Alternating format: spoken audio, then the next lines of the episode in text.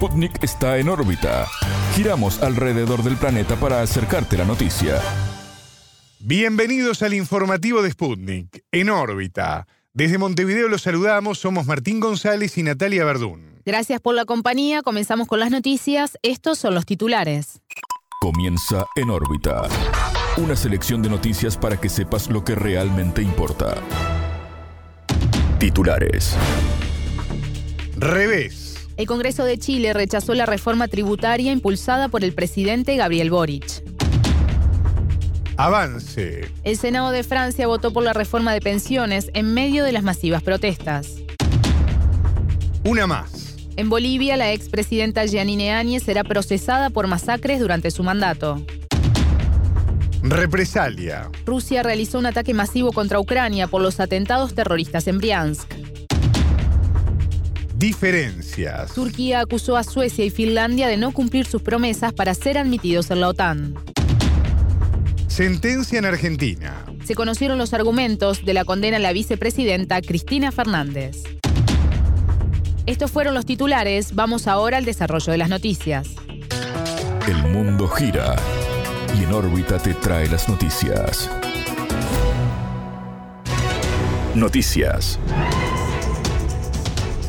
Revés. El presidente de Chile, Gabriel Boric, realizará un segundo cambio en su gabinete al regreso de la gira por la región de Tarapacá, en el norte del país. El jefe de Estado concretará este ajuste ministerial este viernes 10, un día antes de cumplir un año como presidente. Y será luego del revés sufrido con el proyecto de reforma tributaria impulsado por su administración, pero rechazado por la Cámara de Diputados. Uno de los movimientos en estudio es fusionar el Ministerio de Energía con el de Minería. Otro cambio posible es que la ministra vocera de gobierno, Camila Vallejo, pase al Ministerio de Desarrollo Social o al de la Mujer y Equidad. En la coalición Apruebo Dignidad buscan proteger a Vallejo y consideran que en su cargo de portavoz está demasiado expuesta. La corresponsal de Sputnik en Chile, Carolina Trejo, dijo en órbita que el rechazo a la reforma tributaria es un golpe importante al Ejecutivo de Boric echa efectivamente por tierra el financiamiento de varias promesas eh, del programa de Gabriel Boric, que buscaba, digamos, recaudar eh, un 3,6% del Producto Interno Bruto, que son cerca de 10 mil millones de dólares. ¿no? Originalmente se había planteado en una primera reforma que fue, digamos, después eh, cambiada, eh, un 4,1, pero finalmente se llegó más o menos a estimar este 3,6, que efectivamente permitiría en principalmente eh, el aumento de la pensión garantizada y por otro lado también asegurar recursos para la salud primaria que es evidentemente la que eh, primero llegan y no tienen que ir a las colas que ya existen en el sistema hospitalario público chileno. ¿no? Entonces, evidentemente es un golpe importante, es un revés importante, digamos, para el gobierno. ¿no? Evidentemente esto generó la molestia particularmente del presidente Boric, digamos, que responsabilizó, digamos, eh, duramente y que de alguna manera también el, propio eh, ministro de Economía, Mario Marcel, acusó que era un rechazo más bien ideológico y que mm, de alguna manera la autoridad del Ejecutivo acusa eh, finalmente que lo que se rechazó también fue la posibilidad de discutir, que para ellos, digamos, es base de cualquier democracia, ¿no? El gobierno esperaba destinar lo recaudado con su reforma a financiar gran parte de su programa. Según la periodista, a raíz de este cambio de escenario, la administración Boric deberá iniciar un camino de diálogo para buscar alternativas. En el Parlamento no se podría en este minuto presentar hasta un año más, digamos en este caso en, en la Cámara de Diputadas y Diputados. Ellos tienen, digamos, algunos elementos eh, legislativos como para recurrir a volver a presentarlo, pero en particular, digamos, hoy día debería ir al Senado, para lo cual tanto eh, Boric en su discurso, las propias autoridades, los ministros, digamos, eh, políticos, tienen de alguna manera que generar y alcanzar las mayorías que les permitan, porque en este minuto en el Senado no tendrían esa mayoría. Por lo tanto, viene un proceso de conversación, viene un proceso de, nuevamente, digamos, eh, acuerdos que muchas veces ya lo hemos visto, digamos, eh, ha, tenido probablemente que generar eh, finalmente eh, cambiar puntos esenciales de la reforma. Uno de ellos, evidentemente, quizás sea el que se discuta, es aquel que tiene directa relación con el cobro, digamos, de impuesto a aquellas, digamos, los super ricos, como le llaman en Chile, ¿no? puede ser que sea uno de los puntos que se discuta, se tenga que, digamos, que finalmente, digamos, quizás rechazar y que permita finalmente quizás encontrar alguna mayoría. Conocido el rechazo parlamentario a la reforma, el presidente indicó que con su decisión los diputados le dieron un golpe a la esperanza. Pese a la afectación de recursos que esto va a suponer, vamos a seguir gobernando, afirmó el mandatario. Trejo se refirió a cuán golpeada sale la figura del jefe de Estado de este episodio. Pero lo cierto es que más allá de, los grados de popularidad, efectivamente hay una figura dañada, una figura dañada tanto, digamos, por los sectores eh, más conservadores de la derecha chilena, que entienden eh, ciertos grados de improvisación y sobre todo porque si bien eh, se considera, digamos, que ha moderado su primer discurso, que era bastante más de izquierda, sigue siendo para muchos sectores de la derecha, digamos, particularmente pinochetista, un gobierno más bien, digamos, eh, reformista, esas reformas obviamente tocan los intereses de estos grupos eh, económicos. Eh, por otro lado, también tiene un daño porque de alguna manera el discurso se alejó de los primeros, digamos, em, conceptos, incluso no se cumplieron algunos, digamos, de, de los programas, había un reclamo de los sectores sociales más desposeídos y también de las organizaciones populares que votaron por él, muchos que votaron en contra del gobierno de la derecha eh, y de una figura muy cercana al pinochetismo. Y por lo tanto, efectivamente, eh, la figura de, del presidente Boric se fue afectada por distintos factores, pero efectivamente yo diría que este golpe afecta la imagen en la medida de que se habían logrado supuestas mayorías, supuestas mayorías eh, tras negociaciones con los sectores que de alguna manera tiene en la oposición una oposición institucional, eh, no esta oposición digamos más popular, sino la institucional, que tiene que ver con los partidos políticos. Escuchamos a la corresponsal de Sputnik en Chile, Carolina Trejo.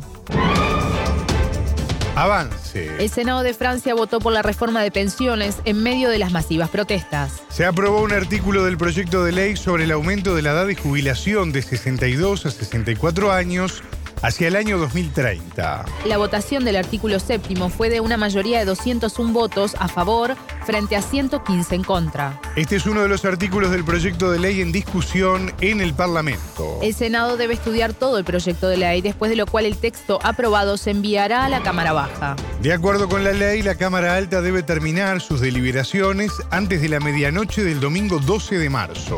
En tanto, este martes 7, un total de 1,28 millones de personas participaron de las movilizaciones contra la reforma, informó la policía. En París, Nantes, Lyon y Rennes hubo choques entre los huelguistas y las fuerzas del orden que lanzaron gases lacrimógenos para dispersar a la multitud. Durante la jornada, denominada Martes Negro por los sindicatos, hubo casi 270 manifestaciones a lo largo del país europeo. Sondeos indican que dos de cada tres franceses rechazan el proyecto de ley en debate. Una nueva huelga nacional se realizará el sábado 11 de marzo. Este jueves 9, empleados del sector eléctrico dejaron sin corriente las obras de la ciudad olímpica y del Estadio de Francia en Saint-Denis al norte de París. La acción fue en protesta contra la reforma, comunicó el sindicato CGT. Francia tiene la edad de jubilación más baja de Europa y gasta casi el 14% de su producto económico en pensiones.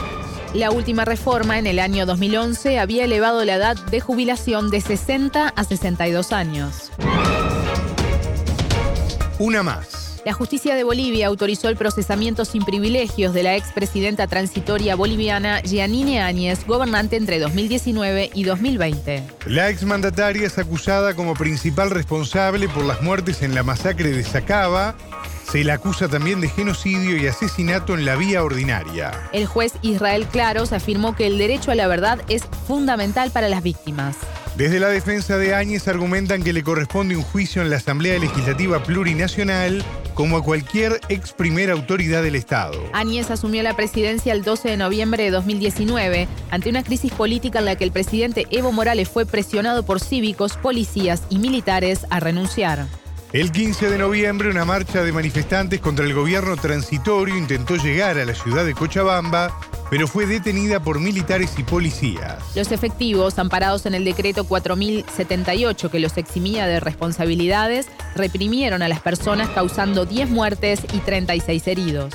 La justicia ya sentenció en un primer caso a Áñez a 10 años de cárcel en junio de 2022. Fue por los delitos de incumplimiento de deberes, resoluciones contrarias a las leyes y a la Constitución durante su proclamación en 2019. En órbita entrevistó a David Inca, activista de derechos humanos de El Alto y también representante de las víctimas de Sencata. Según el entrevistado, el procesamiento sin privilegios para Áñez es un acto de justicia que llega a destiempo. Todo acto de justicia es bien recibido por parte de las víctimas, tanto de Sencata y Sacaba. Tal vez el problema es de que lo, esas decisiones son muy, muy a destiempo, porque nosotros hubiésemos querido que esto ya hubiese acelerado en el, para el primer año, ¿no? Ya estamos a tercer año y cuatro meses ya de los sucesos de, de Sencata. Y bueno, pues eh, ahorita lo que sí tenemos entendido es que a juez primero de instrucción de la ciudad del Alto se va a remitir o se está remitiendo el proceso que ha iniciado el Ministerio de Justicia de juicios de responsabilidades, ¿no? Entonces, todo ese expediente se está remitiendo al juez primero de instrucción del alto para que él conozca y lleve adelante este proceso ordinario, ya no un juicio de responsabilidades, ¿no? Por otro lado, el caso Sencata como tal ha iniciado, se ha iniciado la investigación en diciembre del 2019. Entonces, lo que no había en esta denuncia eran los autores. Ya, y se entiende por qué lo han hecho así, porque en ese tiempo el ministro de gobierno y el aparato de, represión estaba a cargo de, de Áñez. El entrevistado enfatizó en la falta de una imputación formal y en el hecho de que la justicia solo se haya enfocado en la figura de Áñez. Porque ahorita no hay imputación, estamos en una etapa de investigación y donde no se dice ahorita quién es el autor intelectual, material, cómplice o encubridor de las masacres, ¿sí? de los asesinatos, de las torturas, no hay. Entonces, eso es lo primero que tendría que hacer ya el, la fiscalía una vez que el juez o oficialmente acepte el proceso. Una vez que se haga eso, inmediatamente consideramos nosotros que mínimamente en 48 horas tendría la fiscalía emitir una imputación y a partir de ahí sí se puede pedir eh, las extradiciones de todos los ministros que se han dado a la fuga, aquellos que han firmado el 4078 y ahorita no están en Bolivia. Entonces, ese sería más o menos el, el, trámite que se tiene que hacer. Y las víctimas, eh, lógicamente, estamos ahí a la espera y la cuestionante que le hemos hecho eh, al Ministerio de Justicia en su momento es que solamente se enfocan en Áñez y se han olvidado de todos los ministros, los viceministros que han apoyado, colaborado ahí en, en todo lo que es las vulneraciones a derechos humanos. Inca criticó la doble moral con la que la actual oposición, otrora en el poder, autodefine la situación de los detenidos como presos políticos. Es una doble moral, ¿no? Es decir, se declaran presos políticos porque supuestamente ellos no han cometido delitos, solamente han cometido errores, ¿sí? Y es una lógica muy de muy neoliberal que viene desde hace tiempo atrás, en donde ellos resulta que no cometieron ningún delito, no, no firmaron el 4078, no ordenaron torturas, no ordenaron detenciones injustas, procesos ilegales, y por lo tanto eh, la única salida que tienen ellos es declararse presos políticos, pero en nuestra legislación boliviana no existe la figura de presos políticos, ¿sí? A nivel internacional solamente una, existe una figura que se llama presos de conciencia, y ni eso llegan ellos a, cumplir, ¿no? Entonces, es una salida muy demagógica, ¿no? Declararse presos eh, políticos y eh, resulta que es para limpiar su imagen y no decir con nombre apellido que ellos han cometido delitos. Y estos delitos, por suerte, ya están registrados en el informe de la GIEI y eso es lo que ellos no quieren, ¿no? Todo su aparato eh, mediático y también sus intelectuales siempre plantean esto, ¿no? Que hasta la misma Áñez, mismo Camacho y todos los demás dicen pues somos presos políticos, pero en el fondo cometieron delitos y sobre esos delitos tienen que rendir cuentas Escuchábamos a David Inca, activista de derechos humanos de El Alto y representante de las víctimas de Sencata en Bolivia. Represalia. Rusia realizó un ataque masivo contra Ucrania en respuesta a los atentados terroristas cometidos en la región de Briansk el jueves 2 de marzo. El Ministerio de Defensa destacó que se cumplió con el objetivo en todos los blancos fijados. Estos fueron, según la cartera, elementos clave de la infraestructura militar de Ucrania, empresas de defensa, complejos industriales e instalaciones energéticas. El ataque fue con armas de alta precisión de largo alcance lanzadas por aire, mar y tierra incluido el sistema de misiles hipersónicos Kinsal. El 2 de marzo, un grupo de saboteadores ucranianos se infiltró en la frontera y en la región rusa de Briansk. Fue bombardeado un vehículo en movimiento, matando a dos personas e hiriendo a un menor de 10 años y a una mujer adulta. El Servicio Federal de Seguridad de Rusia precisó que los nacionalistas ucranianos habían sido devueltos a su país, donde fueron atacados por artillería. El presidente ruso Vladimir Putin calificó de atentado terrorista tal agresión de los infiltrados. Según el mandatario, se trata de personas que se esfuerzan por privar a Rusia de su memoria histórica, tradiciones y lengua. Por su parte, el gobierno ucraniano negó cualquier implicación en el sabotaje de Briansk. El embajador de Rusia en Estados Unidos, Anatoly Antonov, señaló que Washington, en su condición de proveedor de armas a Kiev, tiene responsabilidad en el incidente. Con cada nuevo lote de este armamento, estos criminales se sienten mucho más impunes, apuntó el diplomático. La Casa Blanca anunció más respaldo militar para el gobierno de Volodymyr Zelensky, ahora en un paquete de 400 millones de dólares. Desde que Rusia lanzó su operación militar en Ucrania, varias regiones fronterizas, entre ellas Briansk, viven bajo alerta amarilla por amenaza terrorista. Además, reportan periódicamente daños materiales y víctimas civiles por impactos de proyectiles lanzados desde territorio ucraniano.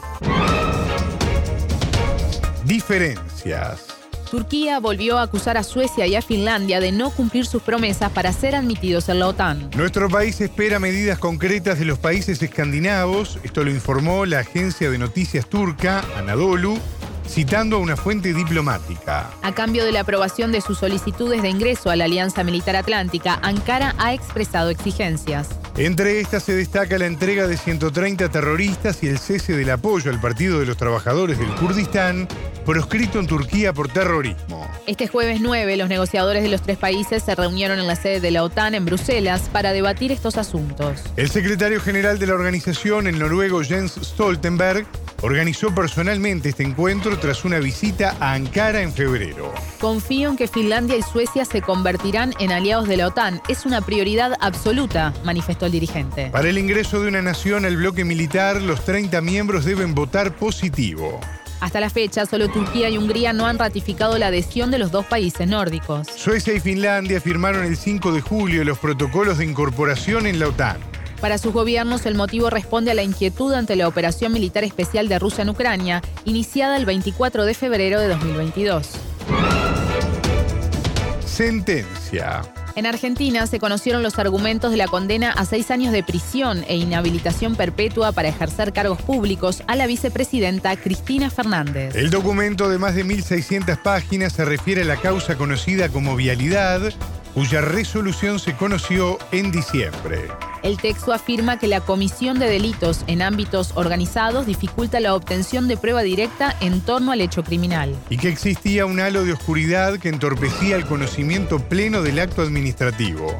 Aún así, los jueces consideran que hay suficientes pruebas para determinar que entre 2003 y 2015 tuvo lugar una extraordinaria maniobra fraudulenta. La investigación refiere a 51 obras concedidas durante las presidencias de Néstor Kirchner y Cristina Fernández a la empresa Austral Construcciones del empresario Lázaro Báez. El oficialismo rechaza los argumentos y considera que la justicia pretende proscribir a la vicepresidenta para evitar su participación en las elecciones de este año. Esto declaró al medio local El Destape Radio el ministro de Obras Públicas, Gabriel Catopodis con la persecución a, Cristina, con el armado de las causas, con esta sentencia, no hay dudas de que detrás de todo esto hay otra sentencia que es, por un lado, enterrar los 12 años del proyecto de, gobierno que, encabezó Néstor y que encabezó Cristina, eh, y con eso también enterrar y, tapar, eh, demonizar este, lo que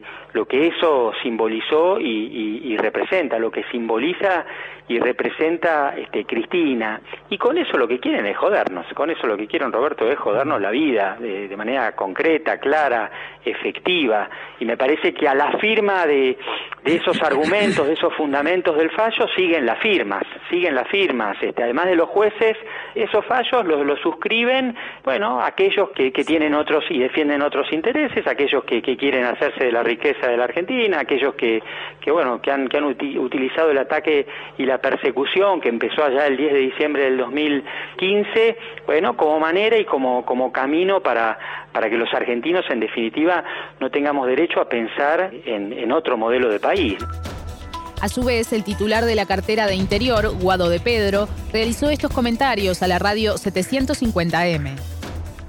Hoy para nosotros es otro día de persecución, es otro día donde el Poder Judicial vuelve a demostrar el rol que está cumpliendo, ¿no? El sectores del Poder Judicial están cumpliendo un rol disciplinador, están cumpliendo un rol donde eh, parece que se ponen a discernir en cada año electoral, se ponen a trabajar, se ponen a hacer campaña y modifican el código electoral reemplaza el código penal, ¿no? Me parece lo que yo todavía no pude leer las 1600 páginas que publicaron recién, pero me llama la atención que un 9 de marzo, como el 9 de marzo de 1956, otra vez entramos en una etapa de proscripción, ¿no? Digo, a fundamentar un fallo inexplicable, como decía Cristina, el fallo ya estaba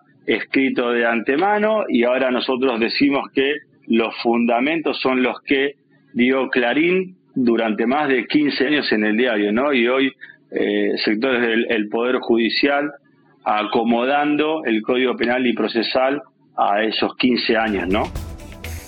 A partir de la publicación de los argumentos, la defensa de Cristina Fernández tiene 10 días para presentar la apelación. En tanto, se espera que este viernes 10 la vicepresidenta se refiera a esta situación en Río Negro, donde recibirá el título honoris causa de la Universidad Provincial. Al otro día habrá un plenario del kirchnerismo en contra de la considerada proscripción para pedir a Fernández rever su decisión de no competir en las elecciones. El senador del oficialista Frente de Todos, Mariano Recalde, dijo lo siguiente a la agencia de noticias Telam sobre la candidatura de la vicemandataria. Acompañando a Cristina en este momento y en todo momento. con mucha expectativa para lo que se viene, pensando que, que el macrismo no tiene que volver nunca más a la Argentina. La candidatura de Cristina la va a decir Cristina. Eh, por supuesto que este pueblo y esta militancia eh, tiene unas ganas enormes de que sea ella. Entendemos que ella expresa y representa eh, un modelo de país que queremos que se instale en la Argentina una vez por todas y por muchos años, porque hay muchas injusticias todavía que corregir, hay muchos intereses económicos concentrados que, que enfrentar y hace falta una persona con el coraje de Cristina. Las elecciones presidenciales se realizarán el domingo 22 de octubre. De cerca, los periodistas de Sputnik comentan la vida social y política de su país. Tuvimos la dicha de conocerte. Te consideramos como un compañero de armas. Se apagaron tus ladridos, ya no los escucharé más. Se acabaron los juegos, el adiestramiento terminó. Siento tu partida, querido amigo, y ver solo esa correa me traerá recuerdos inolvidables. Ahora corre, diviértete y protege a quienes están en el más allá. Lo que estamos escuchando es el homenaje del cabo de la Policía Militar Mexicana, Carlos Villeda Márquez, a su compañero, el perro Proteo, fallecido en Turquía, donde participaba de labores de rescate luego del terremoto del 6 de febrero. ¿Dónde nacen? ¿Cómo se preparan estos perros rescatistas especiales en México?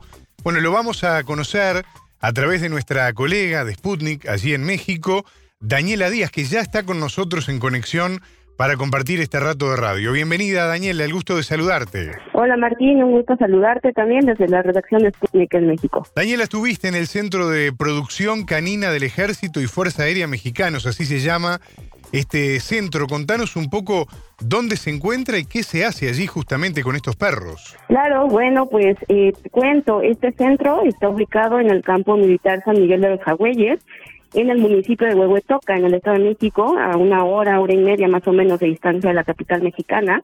Y bueno, la producción de Sputnik eh, visitó este lugar en donde pues se lleva a cabo todo el proceso de producción de cachorros, que posteriormente serán perros de trabajo, te, cuento que este proceso pues empieza desde el pie de cría, es decir, eh, aquí hay evidentemente 50 hembras y 5 machos que son constantemente revisados por los veterinarios que allí laboran. Y bueno, estos especialistas se encargan de monitorear los ciclos fértiles de las hembras eh, para determinar pues cuándo es conveniente que haya una cruza o bien que sean inseminadas. Si te parece bien, escuchamos más a detalle lo que nos contó el coronel médico veterinario Alejandro Camacho Ibarra, quien es el director de este centro de producción canina en México. La misión de este creadero, de este centro de producción canina, es la producción de cachorros. Es el único centro de producción canina con que cuenta el ejército. Todos los perros que laboran en el ejército son nacidos en este criadero militar. La misión que tenemos nosotros es de producir 300 cachorros en un año. Esos cachorros aquí desde pequeños eh, se les da un proceso de improntación y de socialización temprana para que posteriormente a los cuatro meses sean ministrados a las unidades operativas que es allá donde ya llevan el proceso de adiestramiento y de especialización. Los adiestramientos y las especializaciones que hay para perros en el ejército mexicano son detector de nervantes, detector de explosivos, guardia y protección, búsqueda y rescate. Daniela, él decía que crían 300 cachorros cada año. ¿Cuánto hace que funciona este centro? Sí, 300 cachorros salen de este de este lugar, que bueno, el pasado 28 de febrero cumplió 25 años ya en funcionamiento.